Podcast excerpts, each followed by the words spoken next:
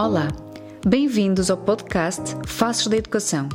Eu acredito que a arte de educar o outro inicia com a arte de nos educarmos a nós mesmos. Este é um podcast que promove reflexões sobre quem educa, como educa e por que educa. Deixa-te influenciar positivamente com estas partilhas e torna-te um educador cada vez mais consciente e capaz de mudar o mundo. O meu nome é Daniela Laranjeira e estas são as minhas conversas transformadoras.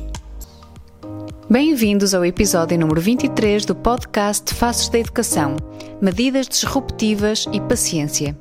Estive à conversa com Adelino Calado, professor de Educação Física, ex-diretor da Escola Secundária de Carcavelos e que com a sua equipa terminaram com toques de campainha, com TPCs, com retenções e assentaram a sua intervenção em três pilares basilares: relação pedagógica, negociação e a paciência.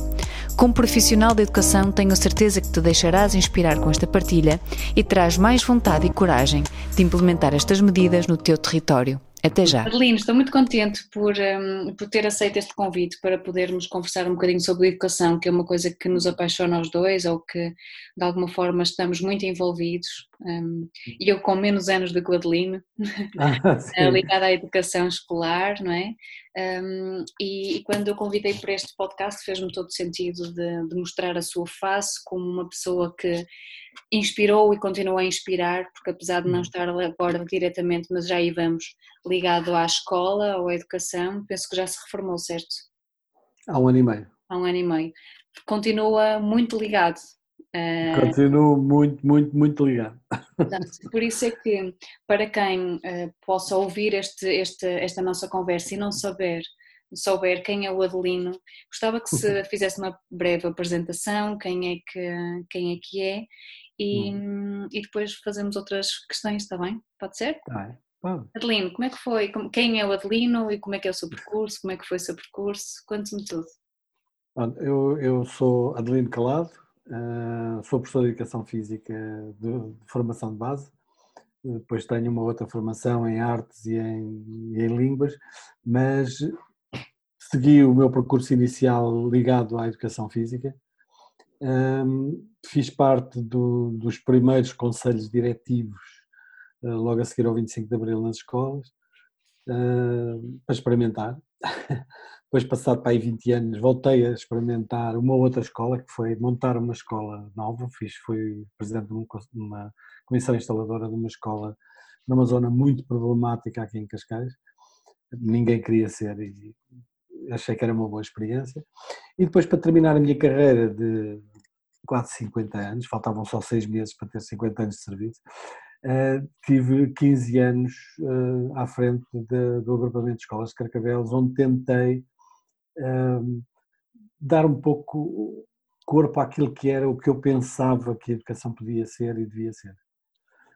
não foi fácil, foi um percurso muito complicado, cheio de, de, grandes questões levantadas pela administração central, mas, mas julgo que foi uma, uma, uma, foi uma boa experiência, mas para além de ser uma boa experiência para mim, foi uma, uma alteração radical naquilo que era a forma de, eh, de da escola pública eh, oferecer eh, espaços de aprendizagem aos alunos.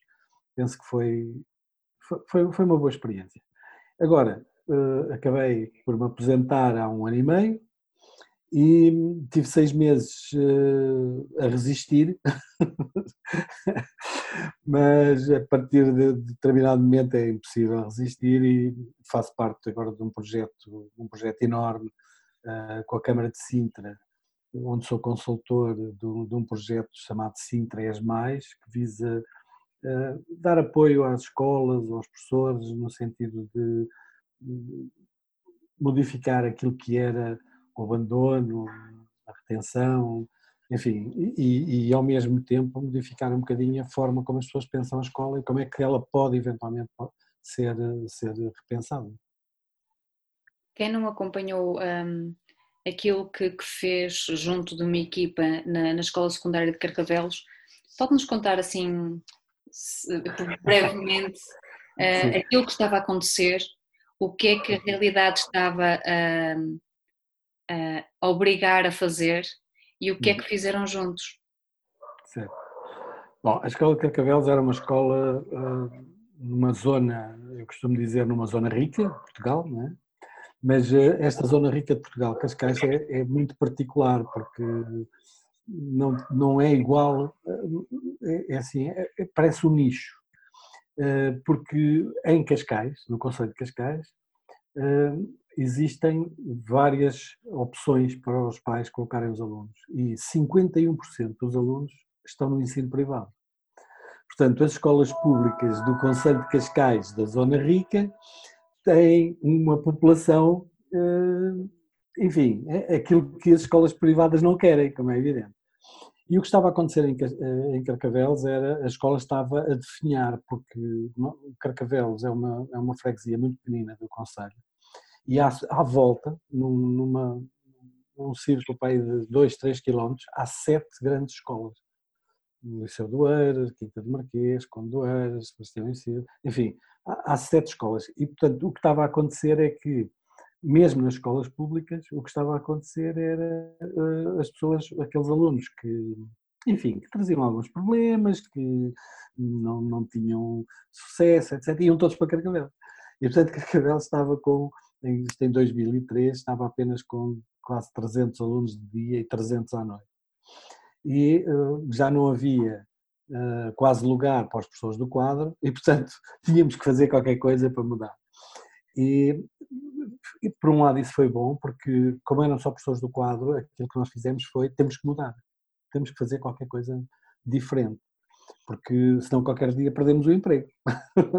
Os miúdos falam todos daqui. E portanto havia montes, muito conselho disciplinar, havia muitos problemas disciplinares, havia muito insucesso, e aquilo que tivemos que começar por fazer foi como é que nós vamos dar a volta. E a, ideia foi, numa primeira fase, que eu acho que se mantém completamente atual, que foi humanizar a escola. Ou seja, perceber exatamente que a escola só, só pode ser escola se ela corresponder àquilo que são as necessidades que a sociedade e a sociedade envolvente e o contexto necessita. E portanto foi por aí que começámos, foi assentar em três grandes pilares eh, que foi a relação, a relação humana, a relação pedagógica, eh, estabelecer relações muito diferentes, mas muito próximas, de, todo, de toda a comunidade, não só com o professor-aluno, mas professor-funcionário, professor-pai, professor-aluno, enfim, dar esta volta completa. Utilizar a negociação como um elemento fundamental de tudo aquilo que eram eh, novas soluções a adotar, negociar tudo, e como nós sabemos, um bom negócio é aquele em que todos saem satisfeitos, e portanto é, é preciso negociar eh, tudo. Ainda hoje se mantém esta questão do negociar. Eu vou só dar aqui um exemplo que acho que é importante. O negociar, por exemplo, um castigo ao miúdo que se porta mal. E aquilo que nós fazíamos era chamávamos o aluno, então, o que é que se passou? E ele explicava. Eu disse, o que é que achas? Ah, acho que portei mal. Então, e o que é que achas que vai acontecer? E ele, normalmente, o castigo que eles aplicam é sempre superior àquele que nós aplicaríamos. O que nos dá, logo, a, a hipótese de ficar por cima, ou seja, de, opa, se calhar não é preciso tanto. Portanto, e esta solução, estas soluções negociadas, que, que é com alunos, mas também é com professores, uh, e também é com funcionários, e também é com pais, Portanto, é, essa questão foi uma questão básica para adotar novas soluções. E a última, o último grande pilar, que foi talvez o mais difícil e continua a ser, é a paciência. É preciso paciência, porque nada se faz sem paciência e sem tempo. E, portanto, é preciso é, é, é esta questão. Isto por um lado. Depois, a partir daí, aquilo que, fizemos foi perceber quais eram os problemas. Porquê que, porquê, que, porquê que os miúdos não gostavam da escola, porquê que se portavam mal, etc. E falámos com alunos, falámos com pais, instituímos assembleias de alunos, de pais, lemos as atas dos conselhos de turma, que é muito importante, e curiosamente nos conselhos de turma, nessas atas, aparecia sempre a mesma coisa. Eh, várias, várias opiniões, mas dizia sempre a mesma coisa. Não há melhores resultados, os alunos não têm autonomia e não são responsáveis e não se empenham. E, portanto, esta era, digamos que, a, a base de, que nós começámos a trabalhar. E começámos a trabalhar quer a autonomia, quer a responsabilidade, quer, e claro que se trabalhar uma coisa e outra, o empenho depois acaba por resultar. ouvindo sempre muito aquilo que quer alunos, quer pais, quer funcionários, quer mesmo as pessoas teriam para dizer. Isto é, é, uma questão, foi uma questão muito democrata, mas depois, a partir de determinada altura, é preciso, nós professores somos terríveis, não é? Nós professores, nós portugueses. E gostamos muito de discutir, gostamos muito de ser ouvidos, etc., mas depois gostamos pouco de cumprir aquilo que decidimos. E daí que a minha fama seja assim um bocado terrível, não é? Porque eh, depois de se decidir, depois de se discutir eh, e de se decidir o que é que se deve fazer, tem que ser intransigente no cumprimento dessas tarefas. E isso foi uma das coisas que nós seguimos, ou seja, discutimos, chegamos a uma conclusão, a partir daquele momento passa a ser lei e essa lei tem que ser cumprida. E portanto é, é isso que eh, foi isso que fez, penso eu que foi isso que fez mais do que alterar as, as práticas, foi alterar a percepção que as pessoas têm do que é que era a escola, do que é que era a escola. Eh, que era difícil, não é? A percepção que as pessoas tinham que Carcavelos era terrível, era uma coisa horrorosa. Portanto, mas essa percepção foi mudada, foi alterada a pouco e pouco, assumindo estas questões, ouvindo muitas pessoas e assumindo estas decisões depois como decisões que têm que ser cumpridas. E acho que eh, foi isso. Claro que para fazer isto houve que tomar N imensas medidas, não é? Eh, foram assumidas diversas questões mas estas foram a base do, do trabalho. Daí para a frente, eh, bom, depois entramos mais em questões pedagógicas. A avaliação foi uma peça fundamental, que é, é, é decisiva naquilo que é perceber a escola como um espaço onde se aprende, mas também onde se avalia aquilo que se vai aprendendo e que essa avaliação serve para que a aprendizagem seja melhorada e, portanto, foi, trabalhámos muito a avaliação, que já vínhamos a trabalhar na escola também há bastante tempo. E aprimorámos isso, que neste momento está perfeitamente atual e está, está perfeitamente em, em prática. Uhum. Acho que fiz assim rapidamente uma, uma base. Claro que hum, parece ser tudo muito abstrato, estes pilares, né? relação pedagógica, a negociação, a paciência, trabalhar, mas alguém que, que seja, por exemplo, um diretor de uma escola, olhar para isto, pergunta assim, ok, mas Odelino, como é que se, okay. na prática, como é que se faz isto? Como é que se trabalha? Ok, claro. que vocês foram às atas, viram esta questão da autonomia e da responsabilidade como sendo sempre um ponto essencial ou, ou, ou uma questão de eh, que todos os professores nos conselhos de turma eh, referiam como os alunos não teriam estas competências. Hum como é que na prática então se, se, se, se faz isto. E eu gostava hum. que, assim também brevemente, pudesses, eh, eu posso tratar por tu, ainda nem, nem sequer. À vontade, à vontade. À vontade. Pudesses partilhar pequenas práticas que fazem mesmo toda a diferença e, ah, e, claro. e, e que experimentaram lá. Pronto. A primeira questão foi, uh, para se trabalhar a autonomia, não se pode trabalhar a autonomia no secundário, é? porque aí já é tarde. se calhar é melhor começar lá a trabalhar mais cedo. Isso fez com que nós tivéssemos uma, fomos uma das primeiras escolas a pedir para ser um, agrupamento. Para quê? Para ter uma, uma, mas um agrupamento daqueles que nós acreditamos, que não tem dois grandes polos, não é? Não, é um agrupamento que tem um grande polo, que tem do quinto ao décimo segundo, e depois tem quatro ou cinco, nós ali tínhamos cinco escolas do primeiro ciclo e sete jardins de infância. E, e, e isto porque tudo dentro do, do, da freguesia, portanto, gente, nós vamos a pé a qualquer uma das escolas sem qualquer tipo de problema. E porquê, porquê isto? Porque trabalhar a autonomia tem que começar no, no pré-escolar. É? E como é que se trabalha, por exemplo, vou dar duas ou três medidas que nós assumimos uh, para, para, começar a trabalhar a autonomia eu recebi, eu recebi aos pais todos, de todos os jardins de infância, e na primeira reunião em que recebi aos pais, eu dizia: Bom, ainda bem que escolheram a escola de Cavelos, é a melhor escola do país, mas aqui nós temos algumas características diferentes. Primeiro, eh, não sendo uma escola confessional, eh, ou acreditam nos professores, ou se não acreditam nos professores, mudem já de escola. Porque as pessoas estão aqui para trabalhar da mesma forma como os pais trabalham. Mas tem mais, tem mais algumas questões. Por exemplo, os alunos, quando chegam aqui assim à nossa escola, têm que marcar a sua presença e têm que marcar o almoço. E se não marcarem, não almoçam. E claro, os pais entravam em pânico, né? Oh, mas o meu filho tem 3 anos, ele não sabe fazer o risco. Não, o risco sabe. E, portanto, vai estar um quadro com a fotografia dele, com um quadradinho à frente, e ele se quer almoçar tem que marcar, e se chega presente tem que marcar. Estas pequeninas coisas da autonomia começam logo desde o pré-escolar, têm que começar desde o pré-escolar. Isto é difícil até para os pais, não é? Porque os pais vão pô-los à porta da escola e vão buscá-los à porta da escola. E, e portanto, estas pequeninas coisas têm, têm que ser assumidas. Uma outra questão, logo um bocadinho mais à frente, foi acabar com os toques de campainha. Quer dizer, não faz sentido que os toques de campainha. Os toques de campainha fizeram sentido há muitos anos, quando a escola era para preparar para as fábricas, não é? Por isso é que tinha, há escolas ainda que ainda têm sirene, tal como nas fábricas, não é? Portanto, uma das coisas era acabar com os toques de campainha. E isto, esta, por exemplo, foi perguntado, foi perguntado aos alunos. Numa assembleia de quinto ano, nós perguntámos, pá, porquê que vocês chegam atrasados? E eles, claro que muitos atiravam para cima dos pais, que chegavam atrasados, mas eu disse, pois, mas não são só os vossos pais, porque depois ao intervalo vocês também chegam atrasados. Porquê é que vocês chegam atrasados?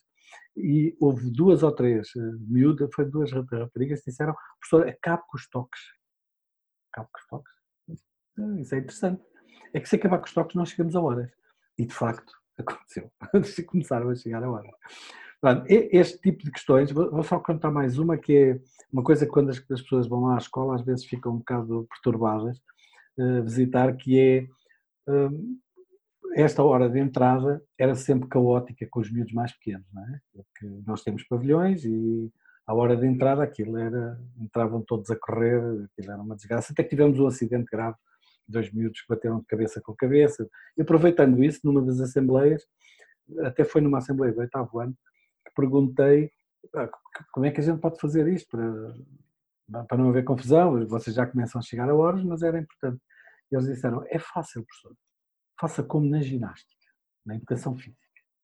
Faz uma fila e entra um de cada vez. Eu disse, pá, isso é ótimo, mas como é que isso se faz? É simples. No átrio de entrada, faz uns risquinhos e põe a turma. E eles têm que se pôr todos em fila. E depois só entram atrás do professor. E é assim que entram os miúdos do quinto e sexto ano. Portanto, quando as pessoas lá vão visitar, às vezes, ainda por cima como não há toques, quando chega a hora mais ou menos de entrada, eles colocam-se todos em fila e ficam à espera que o professor entre. Chega e depois vão atrás do professor. Com isto, curiosamente, para além de diminuirmos o problema das entradas caóticas, diminuímos o tempo de, de, de espera até dar início à aula. Porque os miúdos estão mais calmos e quando entram já estão mais calmos e, portanto, ganha-se ganha tempo. Portanto, são estas, foram pequenas medidas como estas, muitas delas uh, bastantes, sempre ouvindo soluções que os alunos iam apontando, iam dizendo, iam uh, propondo, que uh, assumimos, experimentámos, falhámos algumas, e esse é um outro problema, não é? Não acertámos sempre à primeira, mas tivemos sempre a, a, a ideia de que discuti-la, implementá-la, se se resulta muito bem, se não resulta, volta para trás, experimentar, no fundo fazer aquilo que eles fazem quando aprendem a mexer no telemóvel, é? Eh, fazem a geneira, corrigem, fazem a geneira, corrigem e aquilo fica pronto. E foi esse o princípio que seguimos em todas as outras medidas, que foram muitas, Eu depois posso falar em algumas, mas eh, à medida que fomos falando, dá para, para incluí-las. Estava aqui a lembrar-me, hum, a lembrar-me não, a, a, estar atenta que começaram a fazer, se não era uma prática, corrija-me, fazer assembleias pelo, por menos pelo, por, eh, ao ciclo ou por ano de escolaridade, uns de quinto, de, de sexto, sétimo e assim. Uh, faz parte deste pilar da relação pedagógica terem passado a ouvir mais os alunos? Claro, claro, é fundamental, não é? Porque, mas mais do que ouvir os alunos e os pais, é que eles tenham a noção e que sintam que aquilo que dizem é ouvido. Vou, vou dar um exemplo. Nas assembleias de pais eu comecei, fazia por ano, ou melhor, ao princípio, ao princípio fazia por turno, nós só tínhamos três turmas de cada ano, agora para o fim, quando saí, já agora comecei com 300 alunos na escola e quando saí tínhamos 3 mil. Portanto, é assim o número, o número assustador. Uh, mas, e, e, portanto, para o fim, já era por ano de escolaridade, mas estamos a falar com 300 alunos ou 200 alunos de cada vez. E com os pais era a mesma coisa, 200 alunos, 200 pais de cada vez. E à medida que os pais entravam na Assembleia, eu dava-lhes sempre dois post-its, um verde e um vermelho, e pedia-lhes uh, que à medida que nós fôssemos conversando, que eles escrevessem uma coisa boa no, no verde e uma coisa que achassem que devia melhorar no vermelho. E depois, à saída, deixassem pendurado na parede. Não precisavam de assinar, portanto, era anónimo. E aquilo que nós fazíamos era olhar para aquilo que era, o que era verde também era importante, ao princípio eram muito poucos os verdes, mas depois começaram a crescer, mas os vermelhos eram aquilo que era fundamental. Então, tudo, fazíamos um, um, um apanhado daquilo que foi escrito nos vermelhos e as duas ou três primeiras coisas que lá estivessem, que fossem mais referidas, tinham que ser resolvidas. Estou a falar, no princípio foi fácil, que era, não há papel higiênico na casa de banho, não sei o quê, a porta do gabinete, não sei o quê, não há. Aquilo era, mas à medida que nós fazíamos eh, os arranjos, fazíamos publicidade disso. Ou seja, ah, aquela indicação que foi dada maioritariamente está resolvida. Mandávamos aquilo para os pais todos, era uma, uma questão muito, muito importante. E, portanto, este, este o, o, mais do que ouvir, é preciso que eles tenham a noção de que são ouvidos, mas que têm influência e que conseguem, no fundo, que uh, aquilo que são as opiniões que eles têm, têm, têm, têm eco naquilo que é a gestão da escola, naquilo que é a organização da própria escola. E isso foi uma, uma boa medida. Já agora, só, só uma questão. Ao princípio era um pouco difícil eu manter, uh, ter, ter pessoas na Assembleia, é? porque nós sabemos que as reuniões de pais às vezes eram, eram complicadas. E, e então assumimos uma outra, uma outra questão, que era isto foi também perguntado aos alunos, por acaso aí foi no secundário. Eu perguntei, pá, como é que é possível a gente não fazer os pais vir mais vezes às reuniões? Faltam tantos pais. O professor Marco faltas aos pais. E então começámos a marcar faltas aos pais. Quando os pais não vinham, marcávamos falta e fazíamos um, um, um ofíciozinho, uma cartinha para o pai, que na altura nós depois exagerávamos, como é evidente. Na altura havia aqueles papéis de cópia amarelos não sei se mas fala, mas, então nós escrevíamos e depois punha, escrevíamos nessa folha amarela e entregávamos aquilo ao aluno para dar ao pai sem meter envelope nem nada, portanto aquilo era uma, uma folha amarela que eles levavam. E a folha dizia, uh, registamos a sua falta, lamentamos que não tenha podido estar presentes, é fundamental a sua colaboração, e, e, portanto os pais começaram a aparecer numa primeira fase por vergonha, porque os miúdos quando saíam, saíam com aquilo na mão, com o papel e entregavam aos pais, portanto aquela foi também uma, ou seja, encontrar algumas estratégias para trazer os pais à escola. A partir de determinado momento não é necessário, mas no início foi, foi muito importante uh, essa questão. Outra, outra forma de trazer os pais foi começar a fazer apresentações de trabalhos, de, de disciplinas, convidando os pais para irem ver, para ir assistir. E isso começou também a trazer, aí até foi complicado, trazia o pai, a mãe, o filho, o gato, etc., vinha gente também. Mas, mas são formas de fazer com que as pessoas colaborem. No fundo, para quê? Para construir esta, ideia de comunidade escolar que é muito complicada a construir. Estou a ouvi-lo e eu ouço tantas vezes uh, nas escolas dizerem que os pais não participam, os pais não vêm, os pais. E acredito que deve ter, ouviu durante anos esse, uh, esse discurso, não é? e se calhar nós próprios. Eu às vezes também caio no erro de dizer os pais não, não aparecem e não querem saber. Um, porque chegar a um ponto da nossa vida eh, na escola, saber parar, olhar para aquilo que está a acontecer e ter a coragem e a ousadia de hum, reformular, eu acho que é o desafio maior, ou não? É. Admitir. É, é, é e, e eu agora estava-me a lembrar, de uma, eu estou a, como digo, estou a trabalhar com as escolas de Sintra e uma das coisas que estou a tentar implementar é esta da questão de ouvir os alunos. E mesmo por Zoom, nós temos feito várias sessões com professores, pais e alunos, e no outro dia separados, mas de vez em quando queremos juntá-los. E a última vez nós fizemos um inquérito aos, aos pais e aos alunos sobre como é que isto correu em cada escola, etc. E estava, pedimos aos miúdos para quem quisesse ouvir os resultados em Zoom pusesse o mail. E, e para os professores também. Então, no dia em que apresentámos aos pais, aos professores, convidámos também os alunos para aparecer. E, e claro que quando nós chamamos todos, o que acontece é que temos aqueles que querem ouvir e temos os chatos, é? tal como os pais, é igual, é? aparecem todos. E é preciso perceber e ter a paciência suficiente para esperar que as coisas se autorregulem, porque a autorregulação acontece mais rapidamente se nós não fizermos uma intervenção muito, muito incisiva. Bom, o que é que aconteceu nessa sessão? Uma das diretoras, que é uma diretora nova de uma das escolas, uh, portanto, nós estávamos a apresentar e um dos miúdos que estava na, na, na sessão, nós estavam 1500 pessoas na assistir, e um dos miúdos começou no bate-papo a escrever aquelas baboseiras, não é? Ah, isto, não, isto, é uma, isto é uma treta, isto é não sei o quê, o José está na pressa, blá, blá, blá.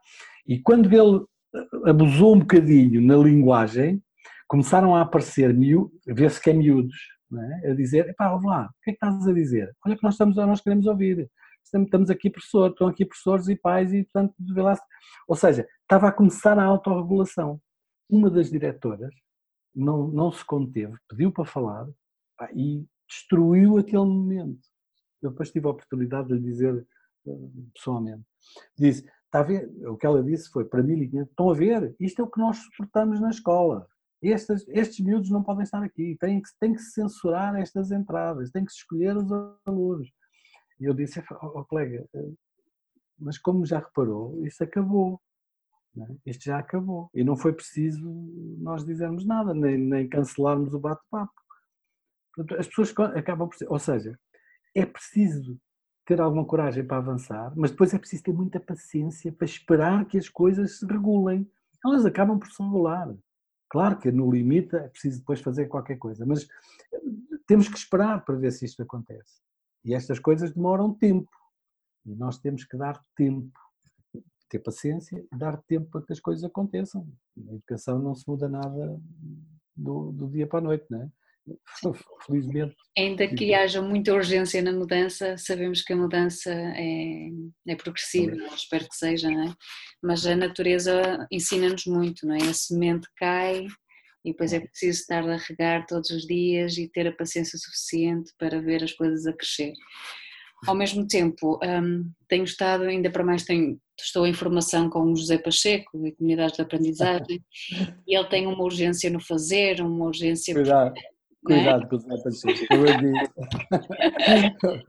é. eu não sei se assistiu. Não, sei, não tive a oportunidade, não sei se está, se está disponível online a vossa. Ainda não, ainda não está. Mas a Universidade da Madeira, porque ele foi organizado pela Universidade da Madeira, eles estão a fazer um. um porque eles vão retirar ali algumas, algumas falhas vão editar e depois vão pôr, vão pôr online. Mas uh, eu fartei-me de rir com o Zé, eu trabalho bastante com o Zé Pacheco já há uns anos, né? mas ele está cada vez mais, eu, eu disse-lhe, ele cada vez estás mais velho, está cada vez mais revolucionário, é? Porque o problema do Zé Pacheco tem, tem muito a ver, do meu ponto de vista, e eu já lhe disse isto várias vezes, ele é muito, a mim chamaram-me fora da lei várias vezes, o secretário de Estado chamou-me fora da lei já por duas vezes, mas uh, ele, ele é muito mais fora da lei do que eu eu estou a acompanhar a, Várzea de Sintra, Sim. aqui com dois Carlos. A líder, e estou, estou a tentar que a Joana, que é a diretora do Dom Carlos I, uh, e que ainda por cima é pessoa do primeiro ciclo, portanto, uh, para ver se. Mas é muito difícil, porque se a liderança não for. E foi por isso que eu me candidatei também a uma liderança, não é? Porque, infelizmente ou não, há que ter algum poder para poder uh, avançar com algumas situações. E se as lideranças não estão uh, na mesma alinhar, na mesma, no mesmo alinhamento que, que as outras pessoas, dificilmente uh, se conseguem fazer alterações. Mas eu julgo que é possível, mas tem que haver aqui a capacidade de sofrimento para ser não, não estou a dizer para ser diretor, mas para ser coordenador de diretores de turma, para ser uh, coordenador de departamento, é preciso ter alguma coragem uh, quando, se tem, quando não se tem uma visão tradicional do ensino, quando se tem uma visão um bocadinho mais, mais atual, mas, mas pronto, mas, mas é difícil que as pessoas que as pessoas façam isso. Portanto, aquilo que nós estamos a fazer, por exemplo, aqui em Sintra, é não só capacitar os professores, mas ao mesmo tempo dar, eu costumo dizer, dar força àquilo que são as lideranças das escolas, quer direções, quer conselhos pedagógicos. E isso é, é penso eu, que é a única forma de conseguir alterar uh, aquilo que são os, paradigmas que existem e os dogmas que ainda existem na, na, na, na escola pública. Existe uma ânsia do, do, do Pacheco em, em, eh, em, mudar mesmo muito, porque são anos e anos e anos um, a defender uma coisa que toda a gente já está, toda a gente não, muita gente já está a perceber que, que seria por ali, mas que a mudança uh, não está de facto ainda a acontecer e as coisas. Uh, e ele, ele tem esta, ele verbaliza muito esta questão do compromisso ético que nós educadores, enquanto educadores, devemos assumir porque à, à nossa frente estão uh, centenas de crianças que nós somos responsáveis. E, e, esse compromisso hum, tem que ser muito levado a sério, como uma grande responsabilidade, honrar a educação, honrar as crianças, os seus saberes, pronto, tem esta coisa. Um, agora sim, tem uma, uma ânsia no fazer que pode de alguma forma ser. Mas é, mas é esse discurso que ele tem, eu já tive esta discussão com ele uma vez no Piaget, é? eu, eu até acho que ele tem razão, mas depois perde um pouco a razão quando quem é que certifica? Porque a determinada altura os nossos alunos precisam ter certificação do que tem o nono ano, ou que tem o décimo segundo. E portanto, há aquela, se nós formos completamente uh, para, para aquilo que nós pensamos que deve ser, vamos, vamos, vamos acabar por prejudicar aquilo que são os alunos no final do seu percurso. Porque um aluno sem uma certificação, ele não entra numa faculdade, por exemplo. Uhum. E pode ter muitas capacidades, pode ter todas as, eh, as suas competências desenvolvidas, mas se não tiver uma certificação, que teve que cumprir determinadas regras com as quais eu não estou de acordo, mas que, mas que tem que as cumprir, se não fizer isso, nós estamos a prejudicá-los. E esse é o meu único eh, enfim, a minha única grande discrepância com as ideias que o, que o, Zé Pacheco defende relativamente à forma como atuar em termos éticos, em termos daquilo que é a profissionalidade do, do, pessoas. Sim, o importante é conseguirmos no, no ato da aprendizagem e ensino conseguir respeitar aquilo que a criança nos traz e respeitar aquilo que está uh, na matriz curricular, aquilo que está governamentado e etc. Acho que isso é importante até para este início. E todos sabemos que os acessos à universidade uh, também poderiam e deviam, se calhar, ser bem pensados e reformulados e reconfigurados, mas isso, lá está, é paciência uh, e, e, acho que mais cedo ou mais tarde as coisas vão, vão ter mesmo que se, que se alterar. Eu queria, queria aqui, estou muito muito focada nesta questão da relação. Como é hum. que foi na escola uh, de Carcavelos uh, ajudar os professores? Porque aqui falava que o mais difícil não é mudar as práticas, o mais difícil foi mudar as percepções. E, hum. e a própria relação pedagógica é uma, para mim, pela experiência que tenho, hum, é também em si um grande obstáculo, porque temos professores a dizer eu não, não tenho nada que me relacionar de determinada forma com o aluno, eu não sou amigo do aluno, eh, eu estou aqui para ensinar. Como é que, como é que foi esta experiência de reconfigurar esta relação pedagógica lá na vossa hum. escola? E o que é que consistia isto? Do, vou só dar dois, duas medidas, digamos assim.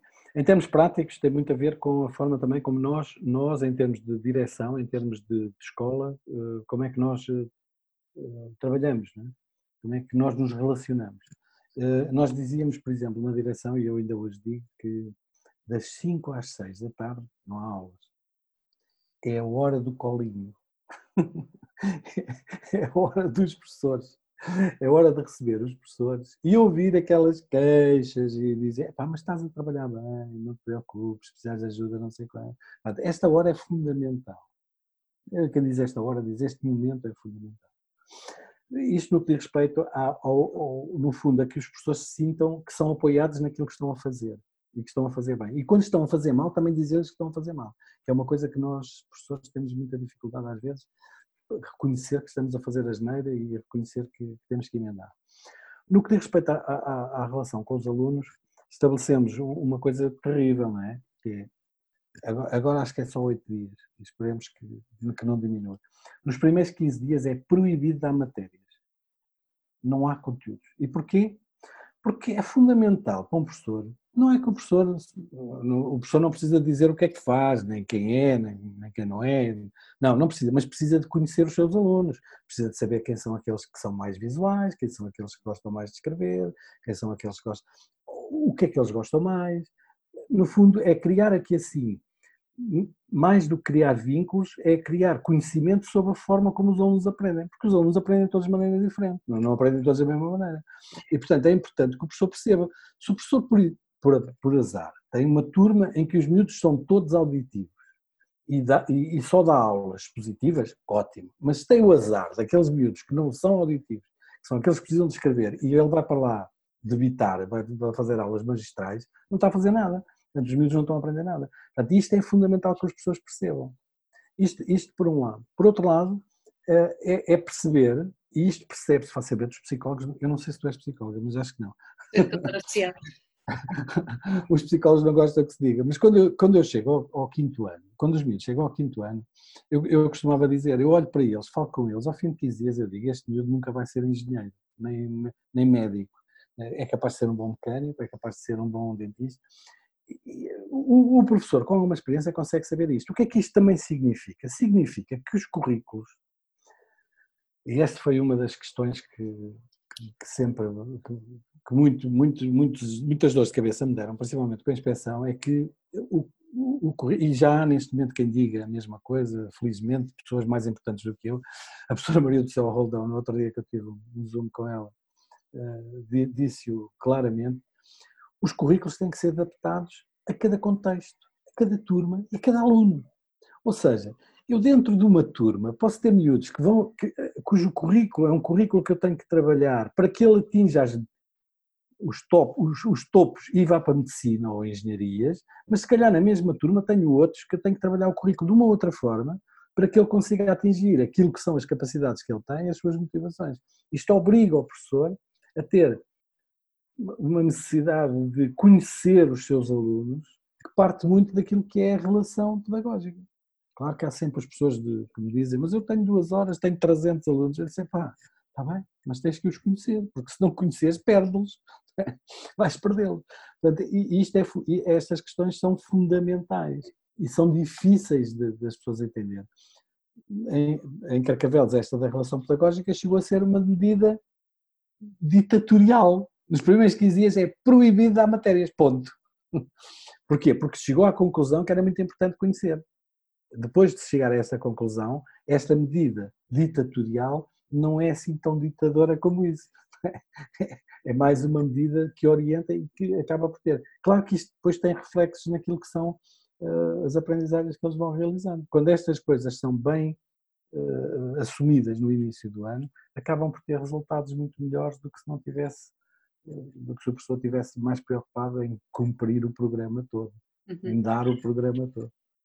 Aqui, este, nós na Escola de Segunda Oportunidade, e que conheço, já vai nos conhecendo aos poucos também, nós fazemos esta questão de pelo menos as duas ou três semanas, eu diria quase o primeiro mês, porque estamos a trabalhar com jovens hum, que a ligação com a escola é quase nula, não é? E então esta mudar Vocês a ainda, tem, ainda tem um trabalho acrescido. Sim, por isso mudar as percepções é mesmo quase um período inteiro, ajudá-los a mudar a percepção, seja de escola, seja do aprender, seja do, da figura uh, da autoridade ou, ou as referências ligadas à educação, o que é que é um professor para eles, como é que se pode fazer as pazes com isto, mas nós temos muito isto presente, dos 15 dias quase, não é?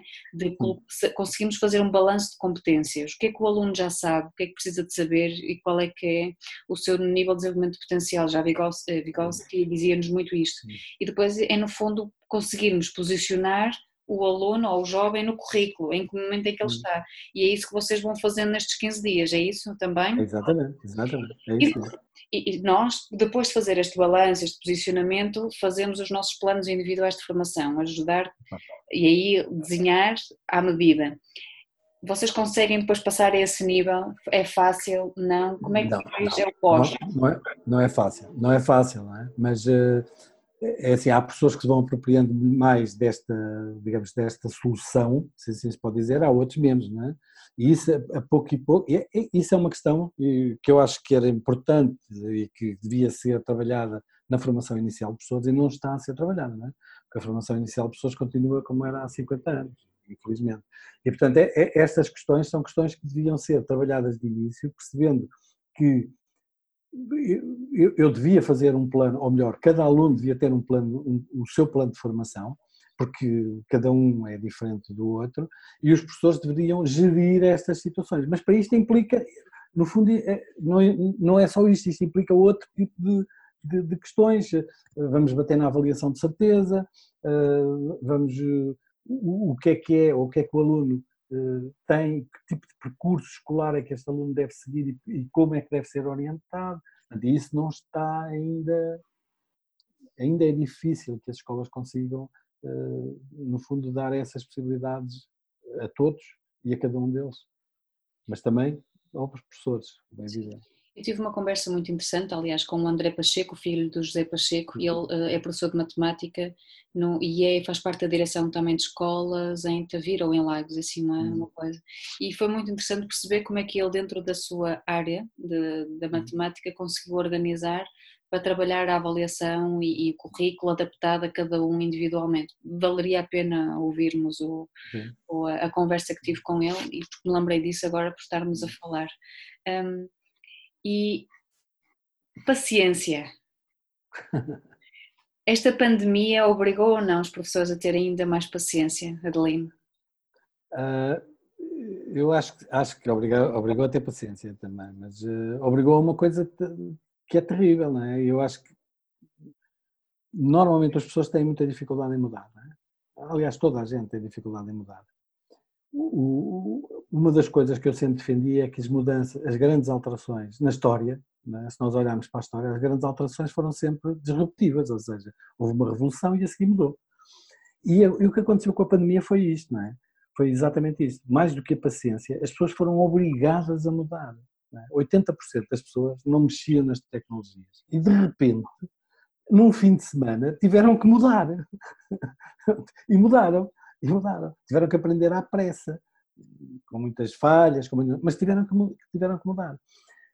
Ou seja, aqui a paciência não foi, não, não, não, não teve grande, grande impacto, aqui não houve, necessário, não, não houve necessidade de, de apelar à paciência, aqui foi uma necessidade eh, que as pessoas sentiram, e porquê? Porque houve uma medida disruptiva de dizer a partir de agora é, é, é à distância na escola, as medidas, eu, eu, costumava dizer discutir, discutir, discutir, mas depois quando se toma a medida é radical.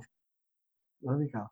Eu vou dar só um exemplo de uma medida, mais de vez em quando meter assim uma das medidas. Uma das medidas radicais foi, chegámos à conclusão que a melhor forma de trabalhar é trabalhar em grupo. Ou seja, trabalhar por pares ou por, por grupos, grupos de trabalho, é mais fácil. Mas acham que é importante? É muito importante, é não sei o que. Ok, então não há problema, vamos trabalhar em grupo vamos trabalhar, não basta dizer, não é? Porque então foi engraçado porque em dezembro, isto foi nas férias do Natal, em dezembro, toda a gente está de acordo, para toda a gente está de acordo, trabalhar em grupo é melhor. Ok, em janeiro, quando chegaram, as mesas estavam atadas 4 a 4. foi um caos aquilo, foi um mês desgraçado, não é? Pá, estão as mesas, temos de trabalhar em grupo, temos de não sei o quê, estão os miúdos de costas para o quadro, não tem nada. As questões, eh, eh, as mesas estiveram atadas um mês. Ao fim do mês tirou-se os coisinhos de plástico que estavam atadas as mesas. E as mesas continuavam igual. Depois houve que fazer mais uma reunião de pessoas assim, ah, mas o que é que se passa? Porque toda a gente tem pulgas, ah, não sei o quê, alteraram isto, não sei o que é que é fazer. E numa reunião geral, pergunta, dirigido a um ou dois professores, eu disse, ah, mas porquê, o que é que se passa? Ah, então ficam de costas, ficam não sei quê, mas são sempre de costas, nunca trabalhas em grupo. Não, eu trabalho de vez em quando em grupo, mas já muitas vezes tem que ir para o quadro. Então, mas espera aí, se tem que ir para o quadro, nesse momento não há, não há problema nenhum. Pegas as mesas e viras ao contrário, elas não estão agarradas ao chão. Não, mas as mesas estão agarradas. Não estão não. Já não estão há mais de 15 dias não estão agarrados. Ou seja, as mesas e as cadeiras e toda a geografia da sala deve adaptar-se àquilo que é aquele momento. Se eu estiver a fazer um debate, se calhar é melhor estar em círculo. Se eu estiver a trabalhar em grupo, é melhor estar em ilhas. Se eu estiver a fazer uma aula expositiva, se calhar é melhor estarem todos em autocarro. Portanto, devem se adaptar. É, como é que estas coisas foram trabalhadas? Foi preciso uma medida disruptiva, é? Foi preciso uma pandemia dizer, afinal, o digital tem coisas muito boas. Pois tem. Carcavel já trabalhava há seis ou sete anos com telemóveis e toda a gente dizia que aquilo era um desatino, não é? Há três anos introduzimos os tablets eh, para trabalhar à distância, para trabalhar. São loucos, são não sei o que, até como o Ministério tem problemas. Agora, Porquê? Porque as pessoas depois de experimentar, primeiro têm que ser obrigadas. E essa é uma das questões uh, nossa. Nossa, eu acho que é uma característica muito portuguesa, que é, e portuguesa e professores, nós estamos sempre à espera que alguém nos diga o que é que temos que fazer. E depois, quando as pessoas eh, publicam qualquer coisa, primeiro critica-se, mas cumpre-se, com medo da inspeção, cumpre-se. É? E depois, passado uns tempos, afinal, algumas coisas eram boas. e, e isso é, isto é terrível, porque hum, em vez de serem as próprias pessoas a construir aquilo que são as suas eh, necessidades, face às suas necessidades e construir coisas novas, estão sempre à espera que haja alguém que, que mande. Daí que eu tenha dito que era importante que as lideranças fossem introduzidas. Estava a pensar nas lideranças exatamente por causa disso, porque acredito que quando temos bons líderes ou líderes que consigam criar, estabelecer relações, uma relação com os seus professores e os seus alunos de uma forma eh, próxima eh, e etc. Né? E depois conseguir ter esta, este discernimento para parar, para observar o que está a acontecer e, e ter a coragem para fazer algumas medidas. Estava aqui a pensar o que é que quem eram os seus aliados lá na escola? Porque não fazia estas coisas de amarrar as, as pernas das mesas sozinho. Os, meus, os meus aliados foram, no início, como eu disse, nós éramos só professores do quadro. E, portanto, estávamos todos com, com. Foi uma vantagem que eu tive, não é? Porque estávamos todos muito aflitos uh, por poder perder o emprego. E, portanto, as pessoas aliaram-se todas. Uh, e houve, houve um trabalho muito conjunto de todos os professores eh, no sentido de, de proceder às alterações. Entretanto, nós na altura éramos 70 e tal, 70 e tal professores, não, chegava a, acho que nem chegava a 70. Agora são 250. e nos 250 há sempre, eh, eu, costumo, eu costumava dizer, há sempre os marretas, não é? Aqueles que, estão, que, que, são, que são do contra.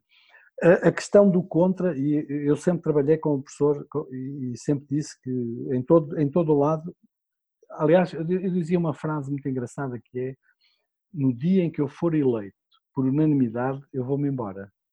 Hum. Porque, e, e, fui sempre eleito com um ou dois votos contra.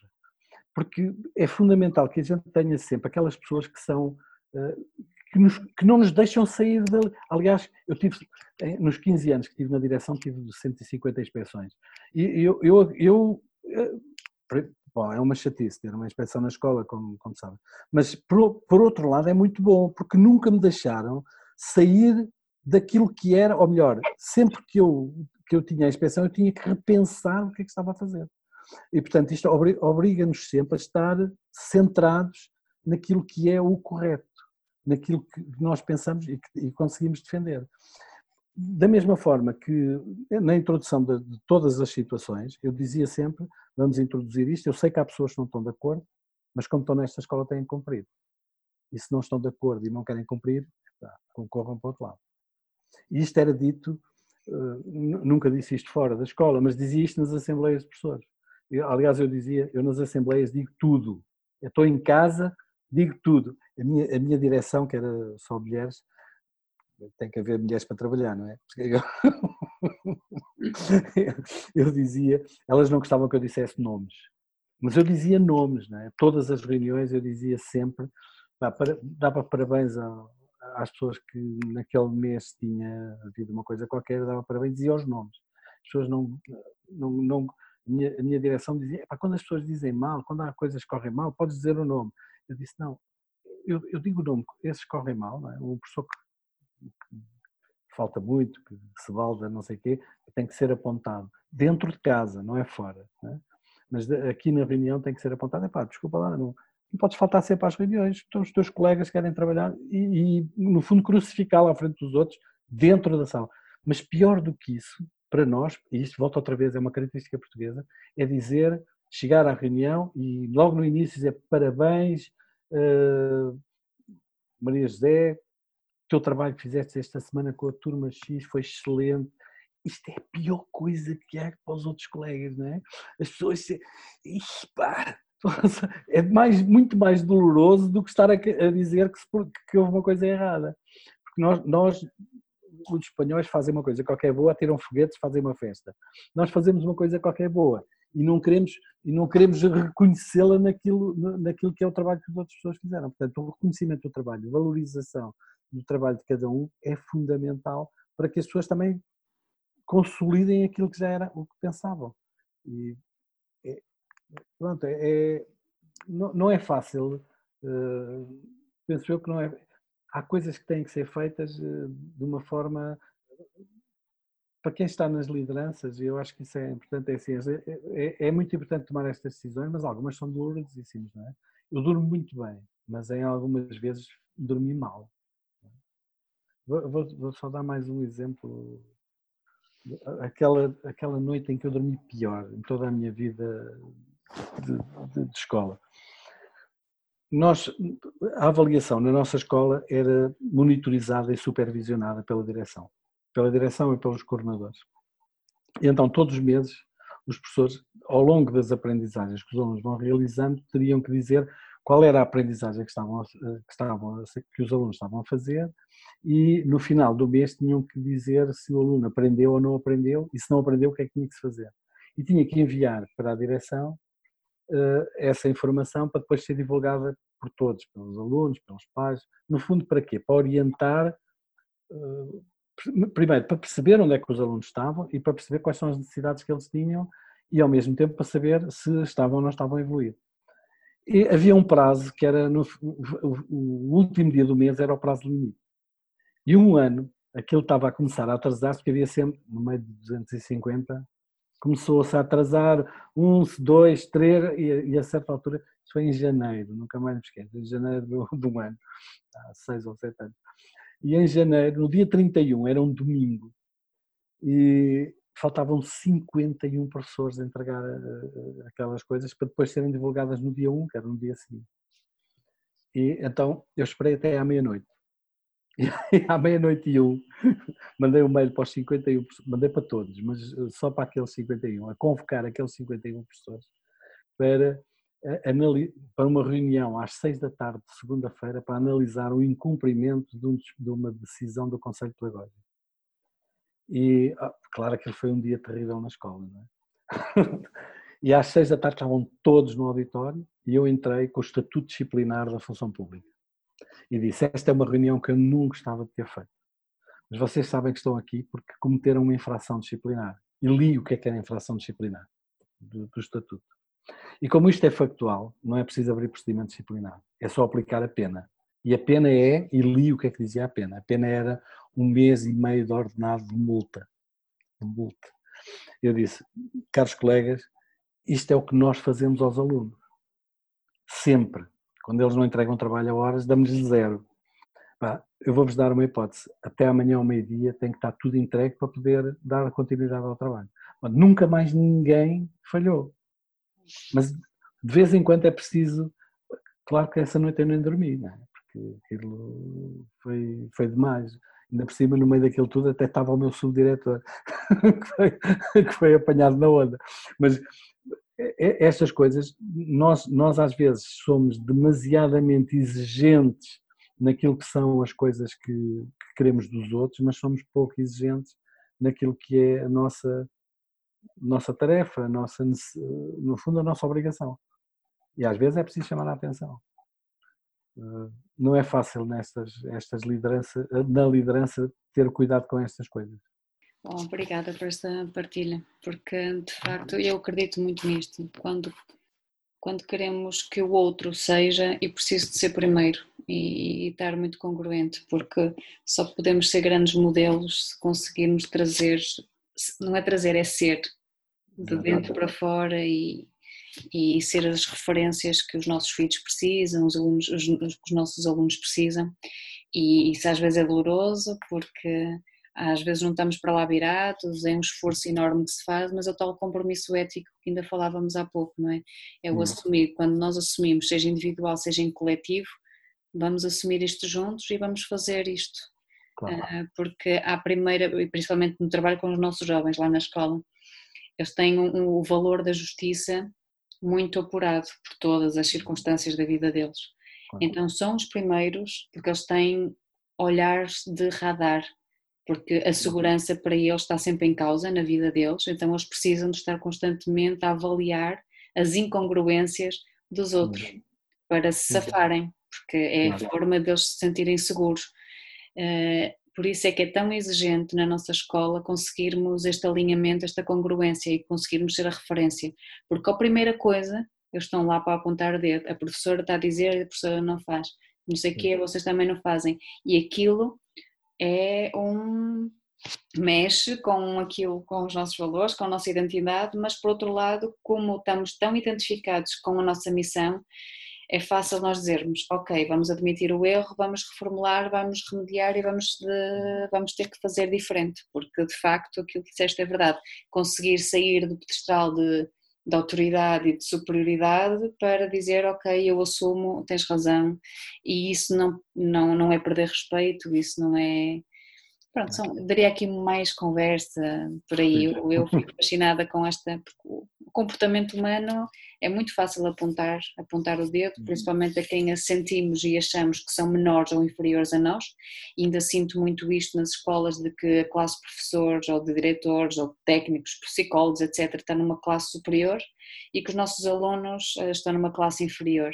E, então este jogo de ego eh, às vezes afasta e, e um, em vez de aproximar e de ser respeitoso e dar o direito humano e direito à educação que é, que é de todos. E eu estou muito identificada com, este, com esse compromisso, por isso uh, é uma partilha maravilhosa, que dói só de, só de pensar, mas eu acho que os professores levaram de lá uma grande lição nesse dia. Sim, sim, acho que sim. Mas isso que tu disseste acontece, não acontece só na escola de segunda oportunidade, acontece em todas as escolas. A questão é que a estratificação social que existe na sociedade também existe na escola. E, e, e, de facto essa divisão, essa questão, os alunos têm a mesma leitura que têm os do, da escola de segunda oportunidade, eles também têm. Uma, coisa é que os da escola de segunda oportunidade já não têm filtros, já não estão filtrados e portanto aquilo sai tudo purinho e os miúdos da escola ainda têm filtros e têm medo. Portanto, é, e, e essa é uma questão que é, é, eu, eu, penso que é muito por isso que as pessoas têm muito medo das assembleias, não é? Porque nas assembleias eh, os miúdos dizem coisas. Eu, eu um dia tive uma assembleia em que a, a, a Emília Brederota, Presidente do Conselho Nacional de Educação, pediu para ir assistir. Eu disse, Oh, Emília, hoje, hoje era a pior, era a Assembleia do nono ano e eu tinha duas turmas PCAs, é? que são do nono ano, eram as assembleias mais duras. E ela disse: Não, não, não, é mesmo essa que eu quero assistir. Foi ela e a Ana Betancourt, foram as duas. Ok, tudo bem.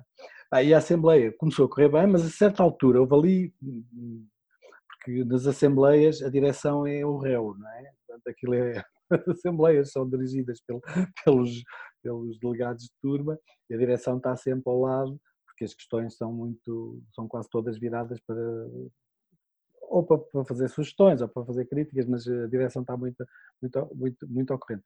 Mas houve uma crítica muito velada feita por um aluno a propósito, já eu acho que ah, já sei o que era, era, era a propósito de uma, uma medida que foi assumida na escola que era o, chegou-se à conclusão que era importante que, escola, que, os alunos da escola tivessem um elemento identificador.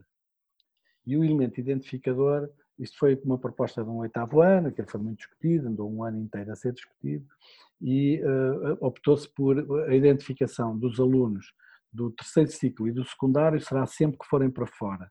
Ou seja, quando vão na visita de estudo têm que levar uma t-shirt da escola. Mas os alunos do quinto e sexto têm que usar uma, uma, uma, uma, t-shirt internamente.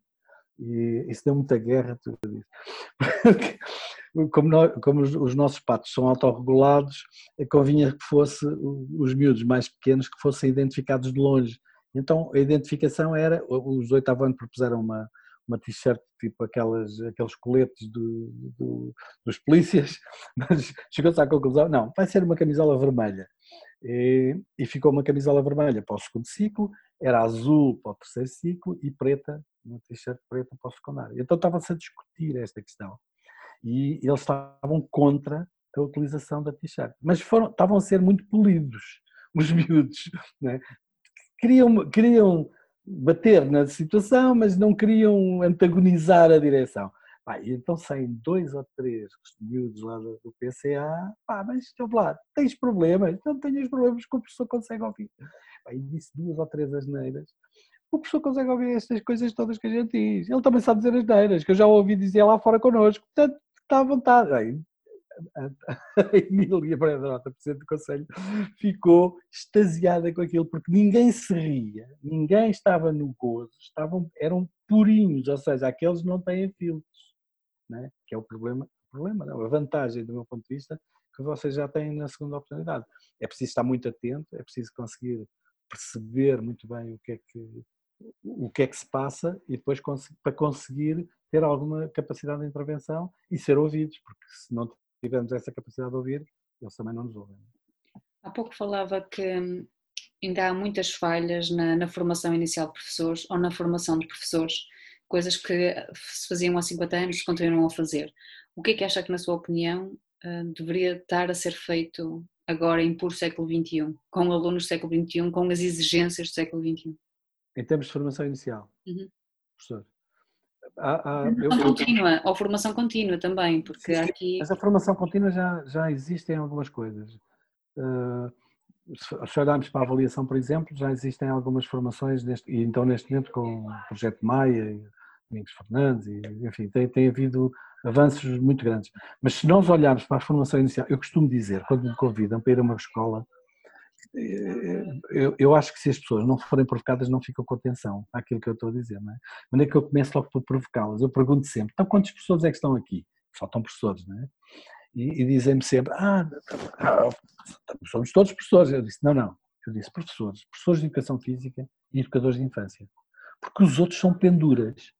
E, o que é que são penduras? E depois explico, tenho que explicar, não é? Senão, porque o, quer as pessoas de educação física, quer os educadores de infância, são as únicas, são as únicas formações que estão vocacionadas para o ensino. São as únicas formações que têm desde o início desenvolvimento curricular, trabalho sobre avaliação, todos os outros, se nós olharmos para um professor de matemática, professor de matemática, as pedagógicas não falam, não, faz, faz quatro ou cinco anos e não fala uma vez em avaliação. Agora já começam a aparecer, em alguns casos. Mas não, não há avaliação, o professor português não, nunca, nunca ouviu falar em avaliação. Ele, quando chega ao, ao, estágio, quando chega à escola, se tem sorte e cai numa escola em que o orientador se dedica bastante à avaliação, muito bem, se não, ele avalia como foi avaliada quando, quando, quando, quando esteve na escola. Portanto, esta, esta formação, e a formação inicial continua, eh, nesta, nesta área curricular, continua igual.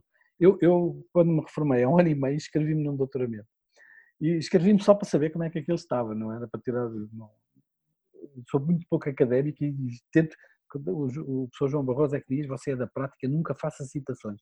Embora tenha muita coisa por trás, nunca faço citações nas minhas intervenções, é para não, para não dizer que sou académico. Não sou académico. Não sou, mas tem que ser. As pessoas têm que estudar toda a vida, porque senão não, não, não se safam. Mas eu, eu inscrevi-me no Instituto e digo: qual é aquele mais, o top?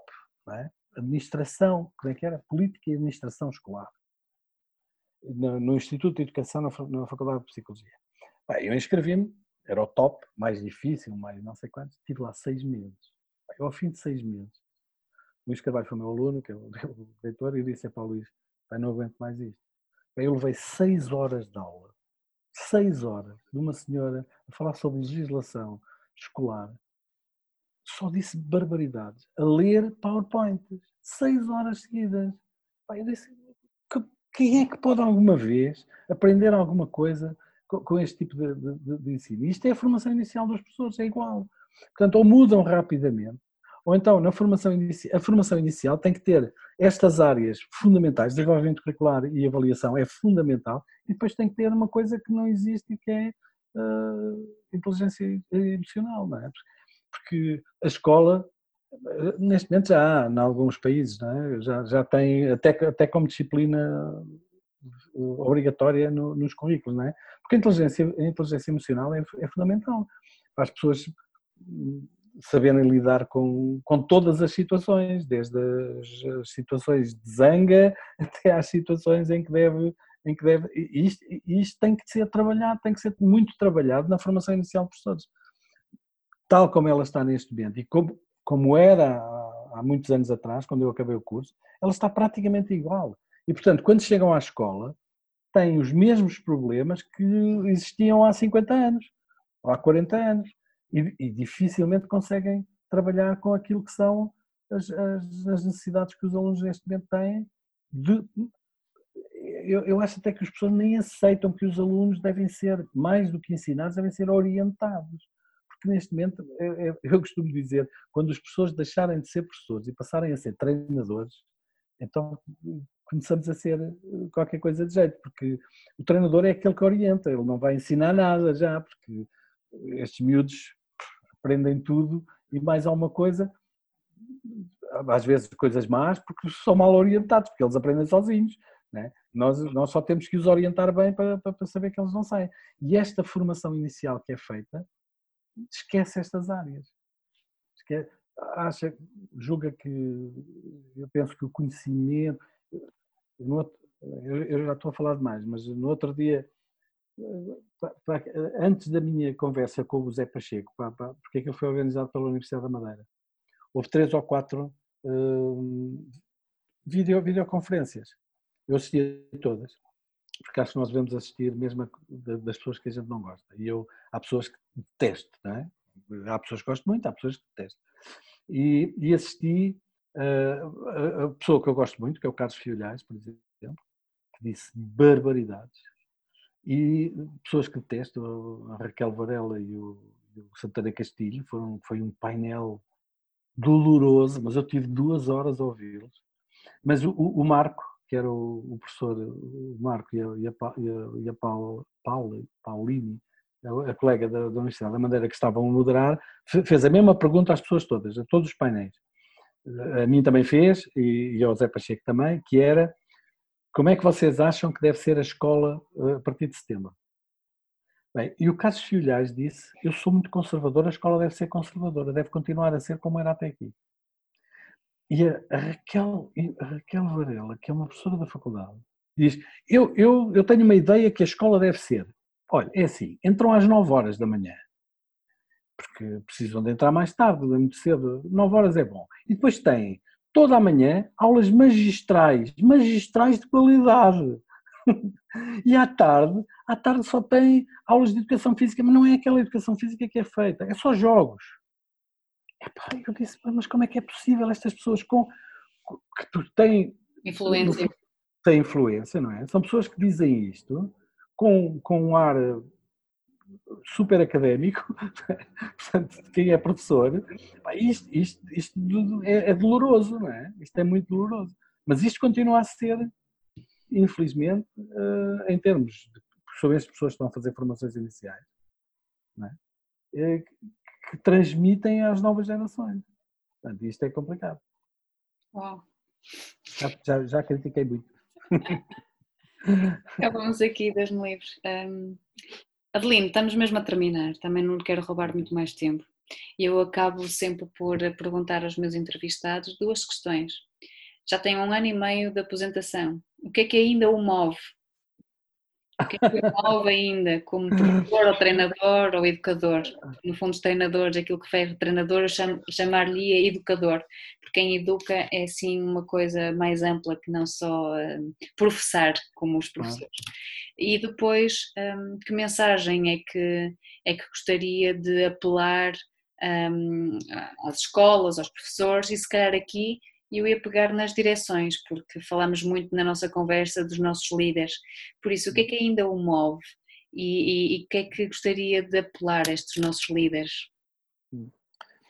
É, é, eu, eu, o, o que me move é que eu acho que quem, quem pega ou quem, quem começa a trabalhar com jovens né, e, e, quem gosta deste tipo de, de interação com, com, com, novas, com novas perspectivas, porque os jovens têm todos sempre novas perspectivas, eu acho que nunca, nunca larga, não, não, não tem hipótese de largar, porque está sempre, está sempre a entrar. Eu tenho, tenho quatro filhos e quatro netos, por, por enquanto, mas devo ter muito mais netos que a minha filha. Tenho três filhas e, portanto, aquilo vai ser uma desgraça, penso eu, mas pronto. Mas eh, eu acho que é fundamental eh, não perder esta ligação aos miúdos mais pequenos e àquilo que são as suas aprendizagens e a forma como se aprende. E, e portanto, vou colaborando, vou, vou, estando sempre perto. Eu, minha mulher é, minha mulher é muito mais nova do que eu e, e ainda está e há de estar durante mais anos no, no ensino também. Mas cada vez que vamos a um sítio qualquer eu tenho que ir a uma escola. Eu, eu, eu gosto de ir à escola. Gosto, gosto, gosto de conversar com os miúdos, gosto de estar com, com, com, os colegas, enfim, gosto de perceber o que é que se vai passando. Em relação às direções, aquilo que, que, que me parece é, e é aquilo que eu tenho dito é não tenham medo, que, eu, que é o grande problema, não é? O maior problema que eu tenho visto em todas as direções, e agora tenho falado com muitas, não é? os professores têm, os diretores têm todos direções, têm medo de assumir riscos. A educação é um risco. O risco é, a vida é um risco. E, portanto, se as pessoas que acreditam. Eu, eu, eu tive conversas com várias lideranças que acreditam em coisas maravilhosas, mas depois não as exercem. Não, é? exercem nem a autonomia que têm, nem aquilo em que pensam, porque têm medo. Disse, pá, quem tem medo compra um cão ou vai-se embora. Porque é preciso arriscar, claro que é preciso arriscar. Vou só dar uma última, uma última questão relativamente ao arriscar. Saiu, saiu segunda-feira, foi publicado na segunda-feira as orientações para o próximo ano letivo foram publicadas eh, com algumas alterações relativamente ao que tinha vindo anteriormente. O que está ali tem três ou quatro aberturas, nós estamos a trabalhar em Sinta, permite, permite coisas que nunca foram permitidas, dá ali pistas no que diz respeito, por exemplo, à organização curricular, até dizem que eventualmente irá mudar, eh, ou seja, isto está a dar a pista para que as pessoas possam mudar, porque há autonomia completa para se fazer isto, é? adaptar os currículos àquilo que é o, o, o, projeto curricular de cada escola, mas ninguém vai avançar. Nós aqui em Sintra andamos a motivar os e, e dar apoio para que se consiga fazer estas adaptações as pessoas têm que avançar e, e têm muito medo. Aquilo que nós andamos a tentar fazer é ajudar as pessoas a não terem medo e ajudar as pessoas a, a tentar avançar com situações, com questões que, que, estão de acordo, que acreditam, mas que depois têm medo de implementar. E eu acho que é essa a grande, digamos que no futuro é eh, ajudar um pouco as direções, os líderes, a assumirem aquilo que são as suas convicções, a assumirem a autonomia que do ponto de vista pedagógico, perguntam-me sempre e eu digo, a autonomia das escolas, do ponto de vista administrativo, zero. Não há nenhuma autonomia. É o que eles dizem, tem que se fazer. Há aplicações informáticas que nos controlam até à medula. Portanto, não vale a pena pensarmos nisso. Portanto, administrativamente, mas, mas pedagogicamente, há uma autonomia enorme que as pessoas não exercem. Epá, exerçam a autonomia suficiente para poder trabalhar aquilo em que acreditam. Claro que administrativamente podem ser condicionadas, mas, mas muito pouco. O condicionamento é muito pouco. Mas é preciso que as pessoas acreditem que aquilo que é possível fazer é para ser feito, sem medo. acho, acho que terminamos de uma forma maravilhosa. Por isso, eh, aquilo que eu retiro agora mesmo é, é isto: assumir este compromisso, assumir o erro, não ter medo de falhar, isso faz parte da vida. A criança só aprende a caminhar quando cai, muitas vezes, quando erra, muitas vezes. E nós, eu aprendo muito isso com os meus filhos. Uhum. Um, por isso, e eu sou adulta, porque quando, quando adulto, uh, nos tornamos adultos, esquecemos dessa aprendizagem tão inata do ser humano. Um, e claro que as nossas responsabilidades nos faz um, paralisar, só que paralisar é parar de viver.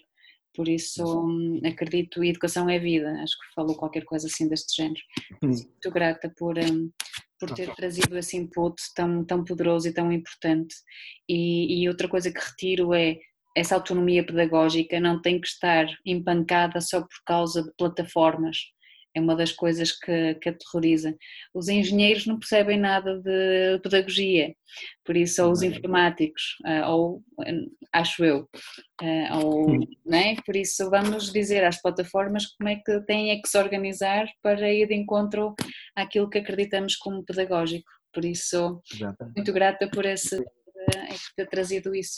Obrigada, Adelino. Foi uma conversa Não, maravilhosa. Ficaríamos aqui ah. eternamente a falar sobre histórias, ah, mas é bom, vão haver mais ocasiões, está bem? Ah, assim que isto passar, eu passo para aí outra vez.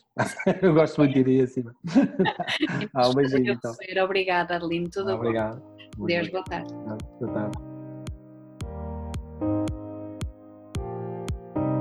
Obrigada por teres assistido ao podcast Faces da Educação. Desejo que esta conversa transformadora te tenha inspirado. Partilha com mais pessoas para que possam beneficiar desta reflexão. Poderás também acompanhar o meu trabalho através dos links que adiciono ao resumo deste podcast. O mundo necessita de uma nova face em educação. Usa a tua em teu benefício e em benefício dos outros.